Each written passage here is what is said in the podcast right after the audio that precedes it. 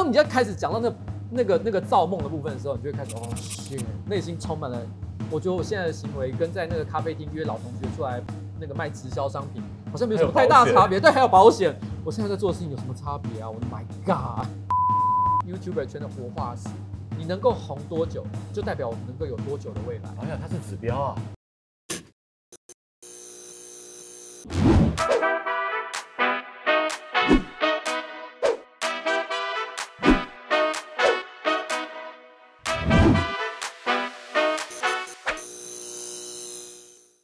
迎收看 E Studio 一镜到底之 Talk 一杯，我是主持人郑伟博。其实，在我的职涯当中啊，呃，一路走过来快二十年，很多人都觉得我很斜杠，但是今天我遇到了一个对手，他的斜杠的这个跨度呢，而且成功度远远的超过我，哦，所以这个不敢不敢不敢不敢。话不多说，我要先介绍一下，他就是我们现在台北市议员邱威杰，以及 AKA 瓜吉，大家掌声鼓励鼓励。好了，谢谢谢谢谢谢谢。大家好，我是那个上班不要看的瓜姐，AKA 台北市议员邱威杰。而、哦、是平常我在直播节目开头一定会讲的话，对，因为这是我目前两个最重要的身份。是，而且呢，嗯、通常呢，我相信有一句话你应该会比我更熟悉，就是要请大家订阅频道、按赞、小铃铛跟分享。哦，是，对，所以我现在要 借你的嘴帮我们宣传一下。呃啊，这个我们就讲一镜到底嘛，对，一镜到底。好，对不起啊、呃，如果你喜欢我们一镜到底影片的话，请记得按赞、订阅和分享。有没有专业又顺畅？还好吧。其实我不太喜欢强迫推销。你知道有的频道有的时候他们会做一件事情，就是你你拍了一支影片，然后呢，影片节目还在进行中的时候，突然之间中插一小段说，哎、欸，是不是该订阅啊？然后提醒大家做这件事情。你觉得这是干扰吗？我个人是从来都不敢做这件事情。我觉得你在节目的最后，因为大家已经看完了嘛，对，看完大家准备。拜拜了，roll card 的时候，这时候说一句，哎，如果你喜欢我们的影片的话，请记得按赞、订阅和分享。我觉得这个还不算太干扰。可是你说在中间直接开始强迫推销，哇，真的是这个问题就好像，呃，呃，好像就是说你你可能突然之间有一天啊，必须要 pitch 自己的，对，你会害羞吗？对，你会害羞吗？我会，你真的会害羞吗？我常常有这种困扰，就是要跟别人说，因为你知道，因为。你今天如果要呃帮你的公司募资好了，对，对不对？除了公司的现况，因为状况也不差，你当然可以大大方方的讲出来。可是你会啊，投资人说明你要讲的很有很有自信。对，可是这个时候你一定要讲一部分是不不是是虚幻，你知道我意思吗？就是譬如说未来 五年、十年后你可能会做什么事情，而这个部分完全是建立在一个非常就像写科幻小说一样的东西。因为如果你写的太保守，譬如说嗯，按照目前的这个财务预估，三年后大概可以多赚个百分之一百五十。你知道这个算什么鸟蛋东西？所以没有对八十 percent 财报，二十 percent 造梦。对，你当你要开始讲到那那个那个造梦的部分的时候，你就会开始哦，天，内心充满了。我觉得我现在的行为跟在那个咖啡厅约老同学出来那个卖直销商品，好像没有什么太大差别。对，还有保险。我现在在做的事情有什么差别啊？我的 My God！但有些时候募资就是一个一个梦想。好，但你的人生其实从现在很多的年轻观众朋友来看，嗯，其实你也完成了很多人的梦想。你看哦，哎、欸，这个舞台剧也玩过了，还当了游戏公司的高管，还跟迪士尼这么大的世界级的公司在里面任职。嗯，然后呢，哎、欸，又开了自己的公司，成为知名的 YouTuber。嗯、我一直在想，剧团这件事情跟你后来的这些 YouTube 表演，跟在议议会问政如此的直接又具有张力，有没有正相关？我觉得是有的，因为我自己曾经提过一个理论，就是说人生很多条路，你都会觉得好像是。如果此路不通，你就会觉得好像浪费了时间，觉得非常的可惜。其实三十岁以前，我虽然都在台湾的剧场圈，而且坦白讲，我的成绩也没有做得非常优秀。我没有真的变成，比如说林怀民啊、嗯，或者是任何大家所耳熟能详的一个艺文界的人士，是，所以你会觉得好像有一点点是不是浪费时间了？可是因为这十多年的一个经验，所以让我其实，在面对人讲话的时候，其实我是比较自在，我比较知道做什么样的演出，大家会比较有效果，大家会比较能够相信你，然后呢，做出比较有说服力的演讲，这些东西都是在我这十多年的这个舞台剧经验当中都累积而成。而这件事情，在我后来三十到四十岁的职场，或者四十岁之后。到这个政治领域当中去工作，其实我觉得都有很大的帮助。但是如果我当当年没有走这一招的话，没有浪费这十几年的时间的话，事实上我就可能没有这个这个机会去学习到这些东西。其实这个所谓的这种就是演讲也是一种专业，口条也是一种专业。PK 阿北的时候，阿北也是这个医学教授高材生，极度的聪明。但是我觉得你真的是每一招都招招致命。哎、欸，没有没有没有，不敢说不敢说。但我好奇。你对于这个大巨蛋，它不断的长大，到现在终于可以合法的能够继续复工了，你怎么看这件事情？作为一个专业的议员，其实所有的政治议题，它之所以会做或者是不会做，其实很多时候跟这个社会的主流民意有很大的关系，或者是至少政治用所感知到的。因为所有的政务官，他们都是四年或者是经过某一段时间之后，就要透过选举才能够继续拥有这个权利。所以能够让他们产生行动，最大的关键是发现，哦，这个东西跟选票是有关系的。而我觉得巨蛋这个问题呢，是我觉得我可以感受到一件事情，就是说，其实我觉得这个社会并没有真的给予他足够的一个关注。因为我觉得在我刚担任这个市议员的时候，其实我对大巨蛋提出了很多个人的看法。对，我最早期，我个人所持的观点是，其实我是反对继续盖下去。但是问题是我可以感受到很明确的一件事情是，其实我觉得这个社会主流意见其实并不支持这样的看法。绝大多数的人是会认为说，巨蛋呢，不管是走是留，赶快有一个结论，不要拖在那边，不要拖在那里。然后呢，这个结论其实也促成了我觉得台北市政府其实他们的一个基本立场。那对于台北市政府来讲，不盖的政治风险远比盖的还要大太多了，所以他们就会一直往盖的方向走。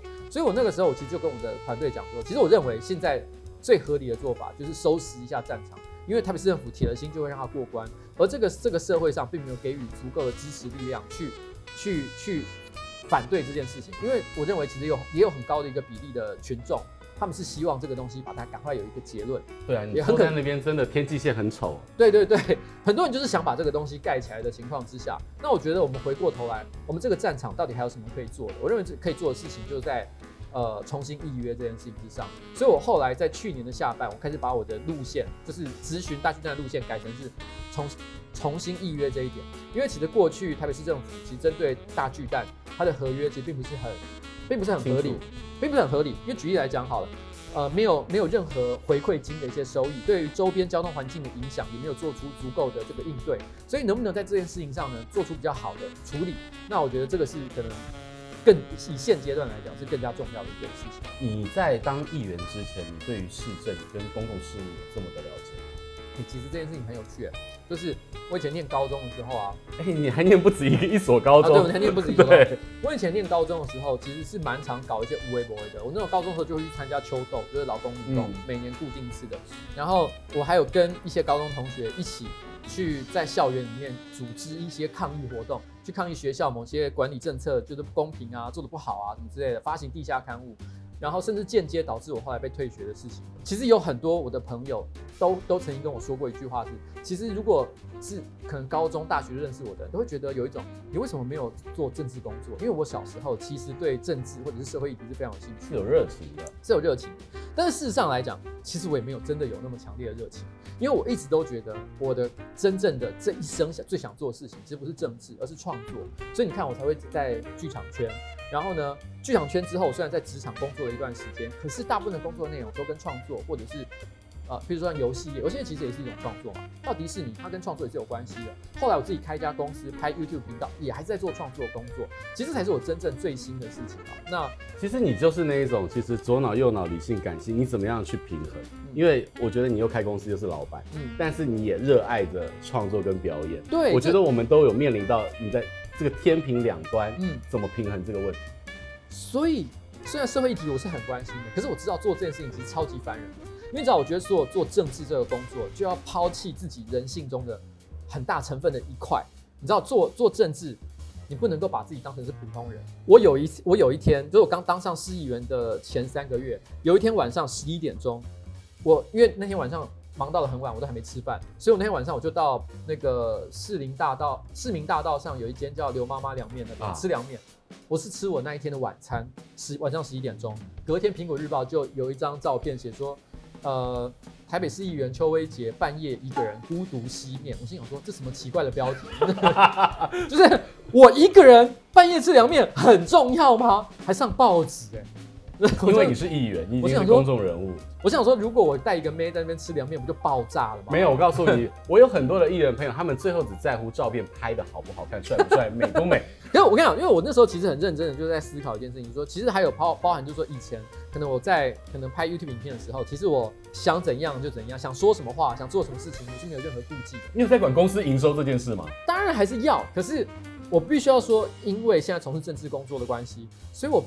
我不得不抛弃很多本来我会做的事情。我举个例子来讲好了，以前我是会接公标案，但我现在完全不能接公标案，因为公标案它最大的问题就是，我监督的对象也是给我钱的对象，那这样是可以的吗？尴尬了。对，尴尬了。如果我我如果今天我有收台北市政府的钱，但我同一时间又骂说，哎、欸，你这个东西做得不好，不不不，我人格分裂。对，我人格分裂，我不能做这件事情，所以公标案我就不能接，所以我营收少了很多，而且也会发生有一些厂商，他可能要找我们公司合作，他也是喜欢我，但是会主动在合约里面标明说，我不可以出现在影片里影片里面。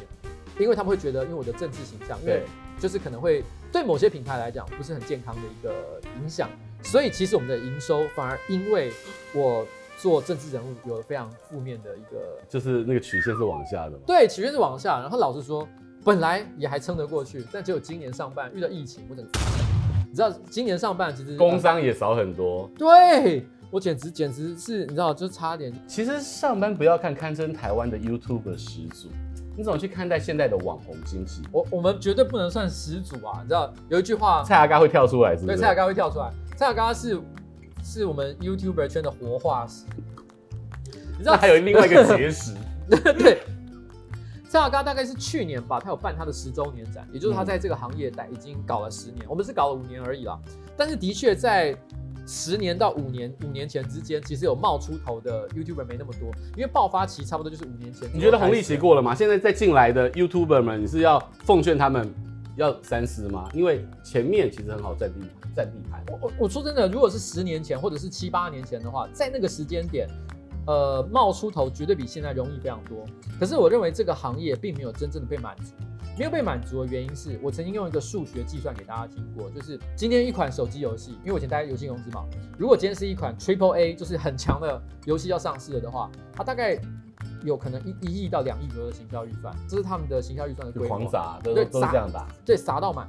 那他有一亿到两亿的行销预算，可是现在的年轻人二十岁上下的，其实基本上都不看电视了，所以行销预算有很大的比例都直接放在网络上。投数位，对，投数位，对，投数位。假设我今天有一亿行销预算，我有五千万就投数位好了。假设这五千万里面又有三千万我要投在可能跟网红合作之上，那我问你好，我有三千万可以投在网红身上，但是一个网红，假设今天他可能一个合作的价码，譬如说一支业配是二十万，哦，要二十万，那我可以投给多少人？我可以投给大概哇。投给一百五十个人啊，你知道我意思吗？对，我可以投给一百五十个人，但是这一百五十个人，现在台面上有一百五十个值得投的网红吗？其实我说老实话，没有这么多。我刚刚讲二十万这件事情是，比如说浩浩浩大概呃五年前四五年前差不多就是这个价格，现在它比较贵了啊。然后你知道为什么？哎、欸，你们涨价都蛮快的。我觉得跟演艺圈的演员那个片酬涨起来的幅度，我觉得 YouTube 的涨价，因为我觉得大家不知道怎么定价。很难去定价.因为这牵涉到一个问题，你怎么看待网红广告的价值？如果因为如果今天是以电商来讲的话，它通常是看你转单的效益嘛，对，对不对？转单效益其实很好算，就是大概你如果花多少钱，你能够有四倍以上的这个回收，哦、大家就会觉得说，哦，这个东西值得，对，我直接一直投投到爆，对不对？嗯，这很好算。可是问题是，其实有很多网红，它是在于所谓的。呃，曝光效益，那曝光效益它没有办法变成转单，但是它不能够说它没有任何的价值，它就跟电视广告是一样。这个时候你就很难去估说到底这个人是值多少钱。以前有一些比较简单的算法是看订阅数嘛，可是现在大家也发现订阅数不等于曝光，没错。所以其实你知道这个数字就变得越来越难算。所以我觉得目前为止，到底所谓的网红广告要怎么定价，还是一个蛮荒时代了，都是看你信不信。它还是可以有一个怎么讲规规则化的一个空间。现在比两年前好很多了，两三年好，但是现在我还是觉得有很多时候我们还是很难去做一个明确的估价。不过我们还是回到刚刚的问题，你知道蔡雅刚去年是十年十周年吗？然后我帮他录了一个算是恭贺影片，你知道？因为人家办十周年展，总是要录一个影片，就是谁、哎、恭喜你啊什么之类的。我讲了一句话是这样说的，就是你是我们 YouTuber 圈的活化石，你能够红多久，就代表我们能够有多久的未来。哎呀，它是指标啊，它是个指标。如果他今天十年就挫赛，就表示我干，我可能也只有十年的寿命好活。但如果他能够红二十，对对，我只剩五年。对，如果他能红二十年，就表示我们我们还有十五年呢。没错，对，所以其实我希望他可以永远的红下去。就是他好好的，大家都好好的。对，就是这个意思。其实我觉得现在网红圈，刚刚你有问到一个问题，就是说网红圈是不是已经变成一个红海的市场？其实我觉得还。没有，嗯，你可以看到一件事情，你会发现头部那些网红，百万订阅以上那些人，大家都是好朋友。可是为什么大家都是好朋友？我们要互相串啊，流量啊，对对啊。因为与其竞争，大家合作的效益更高。没错。所以就代表什么？大家还没有真的杀到头破血流。如果今天这个这个已经是红海一片的市场，大家有必要在这边称兄道弟吗？没有，没我们每个人都互踹一脚，好不好？我要来问你一题，就是比较软性的。其实你你有这么多的斜杠身份，嗯、斜杠超出我十倍吧？没有没有没有，你怎么去做好了一员工作啦？一个公司的经营者啊，拍片啊，直播。还要陪老婆，你生活品质怎么怎么兼顾？你婚姻还好吗？嗯，如果是我老婆的话，她铁定会有不同不太一样的意见，对，因为她一直觉得我陪她的时间变得少，非常非常多。她独立吗？她还算蛮独立的，我认为算了。但是问题是，应该说她有独特的标准。举个例子来讲好了，礼拜一到礼拜五。我可以完全不要理他，Okay. 就是我们晚上是从来不会一起吃饭的。我常常晚上都可能十点、十一点才回家，他基本上没有什么太大意见，只要有能有回家睡觉，他基本上就算是及格。就是凌晨四点回来睡。哎，凌晨四点不行，太扯了。凌晨四点有可能是在外面哦哦，不来在床上笑。因为我老婆通常是十二点左右睡觉。你有门禁，所以你的门禁是十二点这个位置。就是我必须在她睡觉之前。回到家里面，你看你是民生社区的先度力啦。对，就是我必须要在他睡觉前回到他回到家，而且因为通常我老婆睡觉前，呃，我一定会陪她讲几句话，是，就是陪到她睡睡着之前帮他关灯，这样，这个这这个动作一定要做到，仪式化，对，仪式化，我们一定要做这件事情。但是其他之外，他其实没什么太大的关系。然后呢，周末是一定要陪他。周末，所以这这个很多可能媒体记者都知道这件事，因为媒体记者常常在周末的时候突然间 cue 我说，哎，可不可以今天采访你一下？我都会直接跟他讲，不行，我今天要陪老婆。你说我的生活品质呢？如果是讲说跟我老婆的生活品质的话，我一直都认为我努力的维持在一个我觉得还算可以接受。我们有机会的时候也会访问一下大嫂，但是不要不要不要不要，他一定会讲很多负面的意见，但是我觉得他一定没有很满意。因为他因为我的关系，我觉得他也牺牲蛮多的。我举个例子来说，好像我刚刚说，其实我现在常常有时候会时不时就会被媒体偷偷拍一下，所以他也曾经就因因为这样的关系，因为我的关系，对我跟我老婆出去吃饭，还有跟我老婆在路上骑 U bike 都曾经被拍到媒体上。你觉得你是孤身一人熄面比较好，还是跟着老婆一起老夫老妻被拍到比较好？我我觉得怎么样都不好，因为我老婆非常的不希望当公众人物，所以他就有一种，你为什么要害我？如果不是因为你，我根本不会在网络上被大家品评我的发型如何，我的外貌怎么样。对，他觉得说完全都是我害的，所以我的生活品质其实还是受到影响。所以每拍一次，你需要做什么补偿吗？要在可能在家里面要采衣娱亲吧，因为我老婆不是那种可以用物质满足的，我老婆不太买奢侈品，也不会买什么名牌包。我跟你讲，这种反而最难搞定。对，能够用钱搞定的事情是小事啊，我告诉你。没错，就是这样。所以我就要在家里面做尽各种让他觉得快乐的事情，洗碗、擦地啊，这都是小事。我的意思是说，你可能要做一些可爱的事情啊，讲一些好笑的笑话啊，让他。我在脑补，就是你知道，我举个例子来讲好了，我譬如说他可能因为可能被偷拍，然后心情不爽，一整天都没跟我讲话，那我就要一直忍着，像小媳妇一样在旁边，嗯，看他观察他的表情。然后呢，我突然发现，哎，他好像现在没那么生气了。通常可能很大的关系是我家有养猫嘛，只要他突然之间开始在那边逗猫，我就知道他现在心情比较好一点。所以我就要趁这个机会，突然之间讲两个很好笑的笑话，或者是冷笑话也可以。如果我突然看到他嘴角抽动，就知道哦，鱼上钩了，继续进攻。就是就是表示说我老婆已经。心情变好，这时候赶快趁机在他身上磨蹭来磨蹭去，跟猫一样。对对对，哎呀，老婆不要生气了嘛，这时候就会没事，就天下太平。对，可是你知道吗？这个是一个很漫长的过程，就跟钓鱼是一样，你在那边等等半天，说哎，到底什么时候有反应？哎哎，反应来了，你赶快把那个钓竿给抽起来。所以我要为今天你来做出一个总结。来，Alan，哎，哎呀，哎，请用。对，这杯酒叫做《刚烈英雄》。那其实其实我就是看了蛮多你的片段，OK，的议员的片段，对，包就其实我觉得这个这一杯酒有两种意思啊。第一个意思是因为我看你质询那些官员真的是刚猛爆裂，没有没有没有没有没有没有，这是我第一个看过我最最爽的质询，是原因是为什么？因为他没有情绪，理性，对，就是非常条列式，很清楚，对，但是拳拳到肉，对，像有些议员上去就是感觉就要吵架。但是我有时候听起来就看起来就觉得，就心情不是很舒服，对。但是你的咨询让我觉得非常非常舒服，这是第一个。然后第二个就是我觉得就是就是说到做到这件事情这样。多几万票，我就夹断几根筷子。对对。说到做到，是哦，这个是我也是个人特色。为什么会有咖啡香？咖啡是原因是因为我从旁得知他喜欢手冲，所以这次我是用那个哥伦比亚的克拉拉庄园的水洗中培，嗯哼，对，然后我用爱乐压，嗯，对我先把琴酒跟菊花先做到爱乐那个做到酒里面，嗯，做成菊花琴酒以后，我再用那个那个菊花水，嗯，加一点蜂蜜去冲。去手冲，然后去做爱乐压的一个萃取。嗯，对，萃出来以后再用菊花水去冲，把那个稀释，对，把比例稀释。嗯，对，可以喝喝看，它的浓度大概在七趴左右，酒精浓度在七趴左右。但是因为它有温度，嗯，所以它是热的，对，热的，它有温度，所以说感觉会比较，感觉有一点酒感。虽然是在喝酒，但是感觉几乎跟品茶一样的感觉了，还有一点咖啡的香味。对，其实其实那个咖啡本来就是一种果实嘛。嗯，那其实有的时候我们在喝手冲的时候，他觉得有的时候会不像在喝咖啡，嗯，像在喝茶、水果茶，或者是像一些像比较浅焙的，然后再带点酸度的那种，所以其实感觉是很舒服的。嗯，那其实钢炼英雄其其其中一个原因，就是因为这个当然菊花取其意取其形嘛，然后还有包含了它的就是整个整个我我我从旁得知跟认识他的一个过程当中，我想说这样做一个诠释，这样。哦，是，嗯，慢用慢用，谢谢 Alan，谢谢。那其实，在最后，因为我们点题刚烈英雄，嗯，最后最后的一个问题是，所有的男生其实从小到大可能都有一个英雄的 role model，嗯，对，在你心中的超级英雄，哦，会是谁？哇，我心中的超级英雄啊！你知道我小时候啊，那个。我大概在二零零六零七年的时候，我在网络上有一个笔名，那时候我开一个部落格，因为那时候还不是 YouTube 的时代，然后纯粹纯粹写字。我那时候笔名叫南宫博士。啊、然后为什么叫南宫博士呢？是因为我那时候二零零六零七年的时候，差不多应该已经差不多三十岁左右。我突然之间有一个感想，你知道，在日本的这个，我从小是看日本的动漫画长大的。那小时候日本动漫画有一个特色，日本的英雄，像比如说福音战士，只有十四岁而已。然后呢，很多的超级英雄大概十七、十八岁就已经算老了。日本人喜欢幼齿的，你知道意思吗？所以当我到了三十岁的那一年的时候，因为我小时候很爱幻想，希望自己有一天能够拥有超能力。